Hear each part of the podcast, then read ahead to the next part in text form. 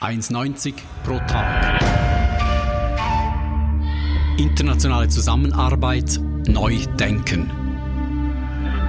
In unserem Podcast diskutieren ETH-Alumni Entwicklungsziele und aktuelle Herausforderungen in der internationalen Zusammenarbeit. Wir fragen nach, wie sie sich für das Ende von extremer Armut, die Gleichstellung der Geschlechter oder nachhaltigen Konsum engagieren. Ein Podcast des NADEL Center for Development and Cooperation der ETH Zürich. Ich bin Fritz Brucker. Willkommen zur fünften Folge von 1,90 pro Tag.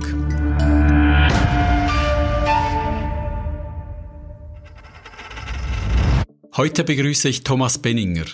Der studierte Ökonom arbeitet beim Internationalen Währungsfonds IWF in Washington.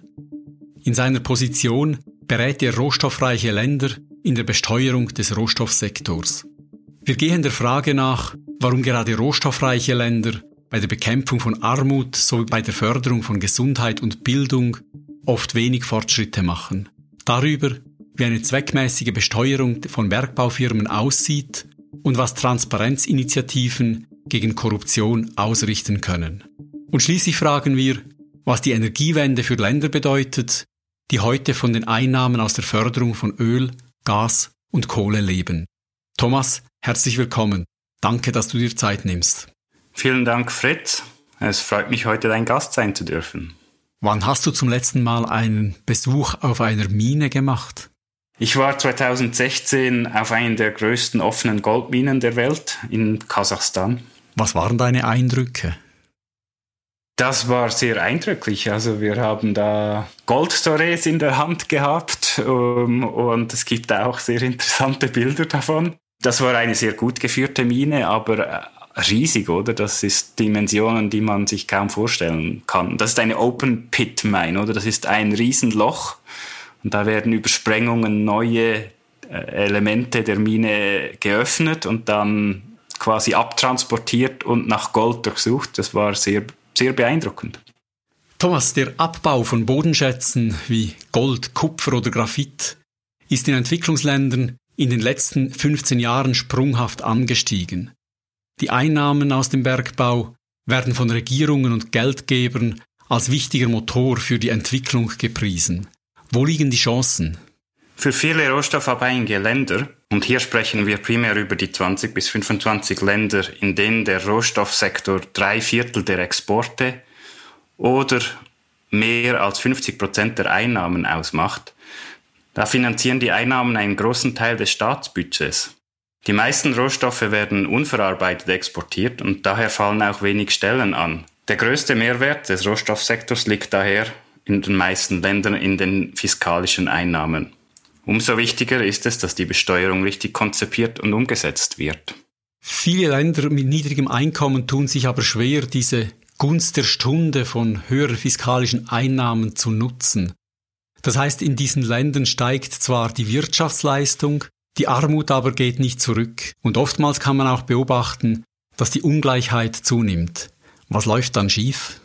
Die Situation variiert sicher je nach Land. Wir können aber einige der allgemeinen Ursachen ausmachen, warum rohstoffreiche Länder besonders stark gefordert sind. Sie sind einer starken Volatilität ausgesetzt aufgrund von den Fluktuationen in Preis und Produktion. Das macht die makroökonomische Planung extrem schwierig. Im Vorgespräch hast du mir gesagt, der, der das Projekt wirklich kennt, ist der mit den Daten und der, der modelliert. Das ist wirklich attraktiv, hast du gesagt. Bist du ein Datennerd? Ja, natürlich. Ich denke, es ist schwierig, jemanden beim IWF zu finden, der nicht ein Datennerd ist. Ich mache oft die Modellierungen in unserer Beratungstätigkeit. Dabei ist es wichtig, gute Daten zu haben, sie zu verstehen im Detail. Die Daten sind ein entscheidender Faktor, ob unsere Beratung die Anforderung an eine hohe Qualität bestehen kann. In meiner Meinung ist es auch sehr wichtig, dass Entscheidungen informiert getroffen werden. Das heißt, so gut es geht, basierend auf Fakten und Daten. Natürlich ist die Welt voller Unsicherheiten, aber das heißt nicht, dass man seine Entscheidungen blind treffen sollte.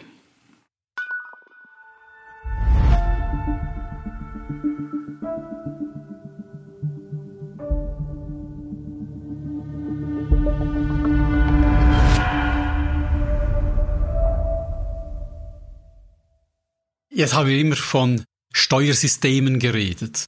Ich möchte es ein bisschen auseinandernehmen. Und wenn ich das etwas vereinfacht ausdrücken kann, dann stehen sich ja bei der Rohstoffbesteuerung zwei Prinzipien gegenüber. Eine Haltung sagt, Rohstoffabbau ist eine ganz normale wirtschaftliche Tätigkeit, die hat geologische Risiken und eine unsichere Entwicklung der Rohstoffpreise. Darum sollte eine Bergbaufirma genau gleich wie ein Pizzakurier nur dann Steuern bezahlen, wenn sie auch Gewinn macht. Die andere Haltung sagt, Rohstoffe sind ein wertvolles Gut, das dem Staat gehört und seiner Bevölkerung, und diese Bodenschätze können nur einmal abgebaut werden.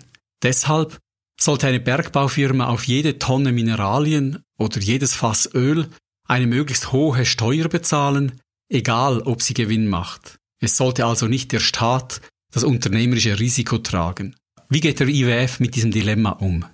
In der Tat sind Rohstoffe nicht erneuerbar. Das heißt, sie können nur einmal produziert und verkauft werden. Daneben ist es auch wichtig zu verstehen, dass der Sektor sogenannte Renten produziert. Das sind Superprofite, die höher liegen können als bei normalen wirtschaftlichen Tätigkeiten. Das macht der Rohstoffsektor zu einer attraktiven Steuerbasis. Dann ist auch wichtig zu verstehen, dass es extrem lange Zeithorizonte sind, die wir anschauen. Minen können über Jahrzehnte in Betrieb sein und die Preise fluktuieren extrem stark und stärker als in anderen Sektoren. Und dann gibt es auch Probleme mit asymmetrischer Information. Die Rohstofffirmen haben mehr Wissen bezüglich den Rohstoffvorkommen, den erwarteten Kosten und den Märkten als der Staat, insbesondere bevor das Projekt überhaupt beginnt. Mit den großen Investitionen, die zu Beginn des Projekts getätigt werden, geht die Macht von den Rohstofffirmen eher zum Staat über, weil wenn die Investitionen einmal getätigt sind, kann man sie nicht mehr rückgängig machen. Wie kommt man bei so vielen Einflussfaktoren und so viel Unsicherheiten zu einem Steuersystem, das sowohl den Interessen des Staates wie auch den Interessen der Firmen angemessen Rechnung trägt? In meinem nächsten Schritt muss man sich überlegen, was sind die Ziele der Regierung in der Besteuerung. Es gibt Regierungen, die frühe und stabile Einnahmen wollen aus dem Rohstoffsektor, das heißt, die besteuern ab dem Beginn der Produktion. Es gibt andere Länder, die wollen eher ein Steuersystem haben, das auf Volatilität reagieren kann. Das heißt, je höher die Profite sind, desto mehr sollten die Einnahmen zunehmen. Die Einnahmen sollten nicht nur proportional zunehmen zu den, zu den Erhöhungen der Preisen beispielsweise, aber überproportional. Das heißt, der Staat schöpft einen höheren Teil der Rente ab, wenn Superprofite vorhanden sind. Nehmen wir mal an, das Projekt geht in die Produktion. Dann kommt das nächste Risiko, nämlich die Frage, wie viel Einnahmen dann tatsächlich in der Staatskasse landen. Wie gut sind Steuerbehörden in Ländern mit niedrigem Einkommen in der Lage, die Finanzbücher von Bergbauprojekten zu beurteilen, bei denen Milliarden investiert werden und Projekte, die oft mit einem komplexen Netz von Tochterfirmen in ganz unterschiedlichen Ländern Geschäfte tätigen? Auch hier ist zu sagen, dass die Situation je nach Land variiert. Wir können aber sagen, dass erfolgreiche Länder auf ein paar Faktoren fokussiert sind. Insbesondere, dass die Besteuerung gemäß genereller Gesetzgebung festgelegt wird und nicht individueller Verhandlung. Zweitens sollte das Steuersystem gut konzipiert sein. Die Möglichkeiten zu Optimierungen ergeben sich oft aus Unklarheiten oder schlecht konzipierten Steuersystemen. Die Steuerverwaltungen müssen sich auf die Besteuerung des Sektors spezifisch ausrichten. Das heißt, es gibt oft eine spezifische Sektion in der Steuerverwaltung, die auf Rohstoffsektorbesteuerung spezialisiert ist und entsprechend auch die Expertise aufgebaut hat. Jetzt stellt sich da ja für rohstoffabhängige Länder noch eine ganz besondere Herausforderung, wenn wir in die Zukunft schauen und die ganze Klimafrage einbeziehen. Ist der Abbau von Öl, Gas und Kohle ein Geschäftsmodell, das überhaupt noch eine Zukunft hat. Immerhin sagen namhafte Stimmen, dass wir mit der Pandemie Peak Demand möglicherweise bereits überschritten haben. Ich habe natürlich keine Kristallkugel, um den Pfad der Energiewende vorherzusagen. Aber ich würde sagen, dass in Anbetracht der großen Unsicherheit die ölexportierenden Länder gut beraten sind, sich auf eine Zukunft vorzubereiten, in denen die Einnahmen aus dem Ölsektor abnehmen. Das heißt, die Abhängigkeit von Einnahmen aus dem Ölsektor sollte reduziert werden und die Wirtschaft diversifiziert. Das kann beispielsweise auch die Form annehmen von einer Besteuerung der anderen Teile der Wirtschaft, beispielsweise die Einführung einer Mehrwertsteuer oder einer Unternehmensgewinnsteuer außerhalb des Rohstoffsektors. Das sind wichtige Elemente, mit dieser Unsicherheit umzugehen und sich auf diese Zukunft vorzubereiten.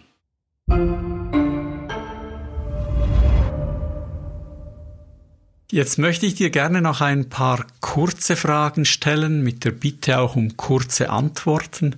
Ich beginne mit einer Frage, die eigentlich auf der Hand liegt. Hast du dir schon überlegt, für eine der großen internationalen Rohstofffirmen zu arbeiten? Diese stellen auch Fachleute an, um Erträge unter verschiedenen Steuerszenarien und Weltmarktpreisen zu modellieren und können gute Modellierer brauchen.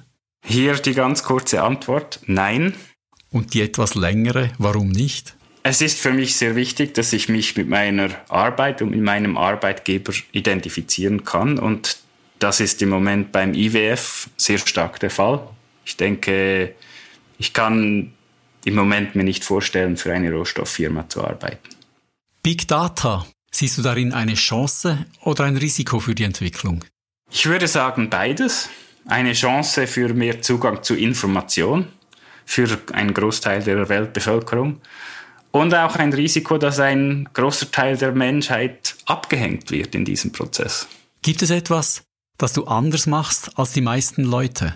Ich glaube, was vielleicht speziell ist, ist, dass für mich der Horizont da ist, wo ich ihn mir setze. Das heißt, ich habe immer neue Ziele, neue Ideen und ich ignoriere generell, wenn andere sagen, dass etwas nicht möglich ist das hat es mir erlaubt, viel zu erleben, von dem ich als Kind, äh, das in einem kleinen Dorf aufgewachsen ist, nicht mal träumen konnte.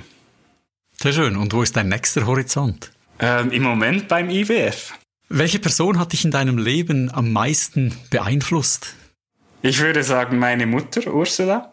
Ihre Empathie ist eine unglaubliche Gabe. Sie hat mich immer so akzeptiert, ähm, wie ich bin. Und das ist, glaube ich, ein Geschenk, dass es mir erlaubt hat, an mich zu glauben. Und gibt es etwas, was du gerne öfters machen würdest? Ja, ich würde gerne weniger arbeiten und etwas mehr Zeit damit verbringen, die Unterwasserwelt zu bestaunen. Gibt es einen Charakterzug, den du bei anderen Menschen bewunderst? Ja, ich muss sagen, meine Frau Charlotte, die hat eine Gelassenheit und eine Überlegtheit, die ich einfach bewundere, ja. Jetzt haben wir viel über Steuern geredet. Wie reagierst du, wenn in deinem Briefkasten die nächste Steuererklärung liegt? Normalerweise ist sie in der kürzesten Zeit ausgefüllt und eingereicht.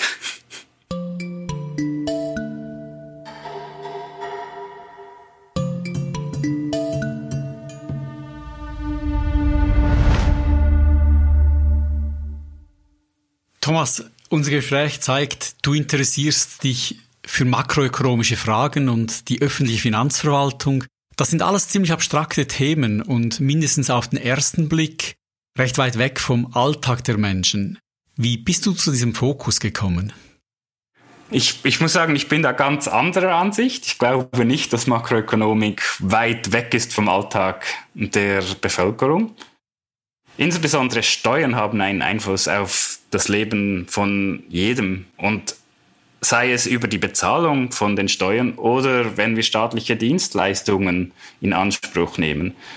Diese sind vom Steuerzahler finanziert und so ähm, sind wir alle davon betroffen. Vielleicht ist die Makroökonomik nicht so nah am Alltag wie die Arbeit eines Arztes, aber wenn man ein bisschen nachdenkt und sich das überlegt, findet man die Makroökonomik in fast allen Bereichen des Lebens.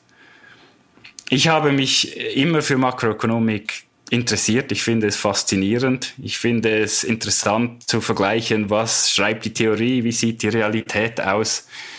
Und ich bin auch der Meinung, dass Makroökonomik nicht alleine verstanden werden kann. Man sollte sich mehr an interdisziplinären Ansätzen orientieren.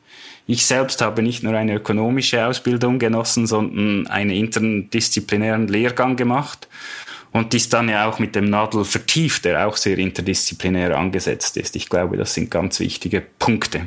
Du hast ja bereits im Projekteinsatz am Nadel ein makroökonomisches Thema gewählt. Du hast mir gesagt, ich habe nicht auf meinen Einsatz gewartet, sondern ich wusste, ich möchte Budgethilfe machen. Und hast dir deinen Einsatz dann auch gleich selber organisiert. Du warst mit DFID in Uganda in einem Budget-Support-Projekt. Was hast du dort gelernt? Was hat dich fasziniert? Ich habe bereits meine Masterarbeit während meinem Studium über die Budgethilfe geschrieben. Um exakt zu sein, ging es um gegenseitige Rechenschaftspflicht zwischen Gebern und Empfängerländern im Kontext der Budgethilfe. Leider hatte ich während dieser Masterarbeit nie die Möglichkeit, einen direkten Einblick in die Budgethilfe zu erhalten. Ich habe mit, mit, Leuten aus der Praxis gesprochen, aber ich konnte nie in ein Land reisen, das ein Empfänger der Budgethilfe war. Und so war ich sehr gespannt, das vor Ort zu sehen und das zu erleben. Und das habe ich in den drei Jahren, die ich dann in Uganda war und den Vorsitz der Budgethilfe unterstützt habe, auch getan und diesen tiefen Einblick erhalten. Jetzt kannst du in zwei Sätzen erklären, was eigentlich Budgethilfe ist. Die Budgethilfe ist eine Form der Unterstützung, der versucht, Staaten direkt über Direktzahlungen zu unterstützen. Das heißt, das Geld ist nicht, wie man das im, im Jargon nennt, earmarked für spezifische Projekte. Das heißt, es kann nicht nur ausgegeben werden für ganz spezifische vorbestimmte Ausgaben, sondern der Staat kann frei über diese Ausgaben verfügen. Mit dem zusammen geht ein Dialog über Reformen. Das heißt, es ist ein ganz wichtiger Aspekt, dass nicht einfach Geld transferiert wird, ohne einen Dialog zu führen. Der Dialog fokussiert auf makroökonomische Politik oder um sektorielle Politik. Heute ist Budgetsupport bei den Gebern ein Auslaufmodell. Die Geberländer lassen die Finger davon. Wie konnte es so weit kommen? Ich glaube, dass der Diskurs um die Budgethilfe zunehmend politisiert wurde. Viele Budgethilfegeber wurden kritisiert von ihren Parlamenten und zivilgesellschaftlichen Organisationen. Und nicht unbedingt, weil das Instrument nicht erfolgreich war, sondern weil die unterstützten Regierungen für Entwicklungen kritisiert wurden, die vielleicht nicht zwingend direkt mit der Armutsbekämpfung zu tun haben. Die Budgethilfe ist sehr politisch. Wenn man Regierungen direkt unterstützt, setzt man sich gewissen Risiken aus, weil man quasi mit im Boot ist für die Politik, die diese Empfängerländer umsetzen. Es ist einfacher, Projekt Hilfe zu geben. Man kann dann genau zählen, was man erreicht hat. Und man muss nicht unbedingt schauen, was außerhalb des Projektes passiert. Auch wenn es gegenläufige Entwicklungen gibt oder beispielsweise ein Land seine eigene Unterstützung für einen Sektor reduziert, wenn die Projekthilfe reinkommt. Man verschließt dann einfach die Augen, als ob das drumherum nicht relevant ist.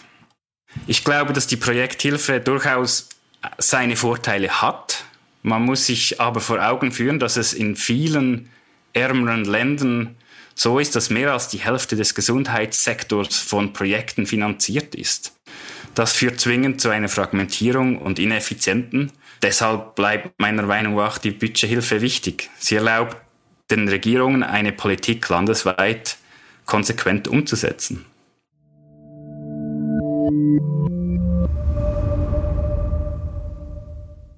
Du hast nach deinem Engagement in der Budgethilfe in Uganda in die Schweiz zum SECO gewechselt und bist dort mit der Rohstoffthematik in Kontakt gekommen. Unter anderem hast du die Schweiz im internationalen Steuerungsgremium von EITI, der Extractive Industries Transparency Initiative, vertreten. Diese Initiative versucht, mehr Transparenz in den Rohstoffsektor und deren Finanztransaktionen zu bringen und damit die Korruption zu bekämpfen. Was wurde bisher mit EITI erreicht? Meiner Meinung nach liegt die Stärke der Initiative im Aufbau von sogenannten Multi-Stakeholder-Strukturen wo der Staat, die Rohstoffsfirmen und die zivilgesellschaftlichen Organisationen zusammenkommen, um die Offenlegung der Steuerzahlungen vom Rohstoffsektor an die Regierung zu überprüfen und auch generelle Reformen im Rohstoffsektor zu diskutieren. Ich glaube, dass die Situation heute nicht vergleichbar ist mit wo man vor 20 Jahren stand. Vor 20 Jahren war es sehr schwierig, an Informationen zu kommen, über die Relevanz des Rohstoffsektors innerhalb eines Landes und beispielsweise wie viel dieser Rohstoffsektor an den Einnahmen des Staates ausmacht. Du hast früher im Gespräch erwähnt, dass die Rolle der Zivilgesellschaft wichtig ist in rohstoffreichen Ländern. Was spielt der IWF für eine Rolle? Gibt es da Programme oder Aktivitäten zur Unterstützung der Zivilgesellschaft? Der IWF arbeitet sehr viel mit zivilgesellschaftlichen Organisationen zusammen, wenn es darum geht, beispielsweise Forschung zu betreiben, neue Ansätze zu diskutieren. So werden zum Beispiel anlässlich der Jahrestagungen in Washington zivilgesellschaftliche Organisationen auch immer eingeladen, um einen Dialog zu führen. Daneben, wenn wir in Ländern arbeiten, sei es über, über die Programme, sei es über die beratende Tätigkeit, treffen wir normalerweise zivilgesellschaftliche Organisationen und diskutieren ihre Anliegen und versuchen zu erklären, wie wir die Regierungen beraten. Heißt das, dass sich die Zusammenarbeit in deiner Einschätzung zwischen der Zivilgesellschaft und dem IWF in den letzten Jahren verändert oder intensiviert oder verbessert hat? Ich denke, die Zusammenarbeit hat sich über die Zeit intensiviert und verbessert. Der IWF ist nicht mehr die gleiche Organisation, die er vor 20 Jahren war. Ich glaube, Frau Lagarde hat oft gesagt, unsere frühere Chefin, this is not your grandmother's IMF anymore. ähm, ja, in der Tat findet sehr viel mehr Dialog statt und Austausch statt und die Zivilgesellschaft wird angesehen als wichtigen Partner im Dialog. Man hat ja auch gesehen in einigen Ländern, oder das zeigt mindestens gewisse Studien, dass hier und da die Motivation bei EITI mitzumachen auch darin liegen kann, sich den Zugang zu Märkten zu sichern oder zu Gebern, sich den Zugang nicht zu verspielen, wie wichtig denkst du, ist die Motivation bei EITI mitzumachen für deren Erfolg? Ich denke, das zeigt, dass ein Sinneswandel stattgefunden hat. Vor 20 Jahren hätte niemand gesagt, dass es notwendig ist, Zahlungen offenzulegen, um den Rohstoffsektor zu entwickeln. Und ich denke, das ist eine sehr schöne Veranschaulichung, dass die Initiative eigentlich sehr erfolgreich war. Klar dies sollte nicht der Hauptgrund sein, warum Staaten der Initiative beitreten, aber es zeigt die Wichtigkeit der Initiative und wie wichtig gewor es geworden ist, transparent zu sein und diese Strukturen zu schaffen und den Dialog zu erlauben. Gut, Thomas, ganz herzlichen Dank für dieses Gespräch. Gerne. Vielen Dank für die Einladung. Das war 1,90 pro Tag. Heute zu Gast Thomas Benninger. Er arbeitet beim Internationalen Währungsfonds und berät Entwicklungsländer in der Besteuerung des Rohstoffsektors. Links zu meinem Gast und der Bedeutung des Rohstoffabbaus für Entwicklungsländer finden Sie in den Show Notes zu dieser Episode und auf unserer Website nadel.ethz.ch/podcast. Schön waren Sie dabei und bis bald auf dem gleichen Kanal. Dann reden wir mit Manuela Ernst. Wir reden über Krisen, die Menschen in die Flucht treiben und die Traumata, die sie nicht zurücklassen können. Manuela Ernst ist Leiterin des Ambulatoriums für Folter- und Kriegsopfer des Roten Kreuzes und hat zuvor im Irak und anderen Krisenherden in der humanitären Hilfe gearbeitet.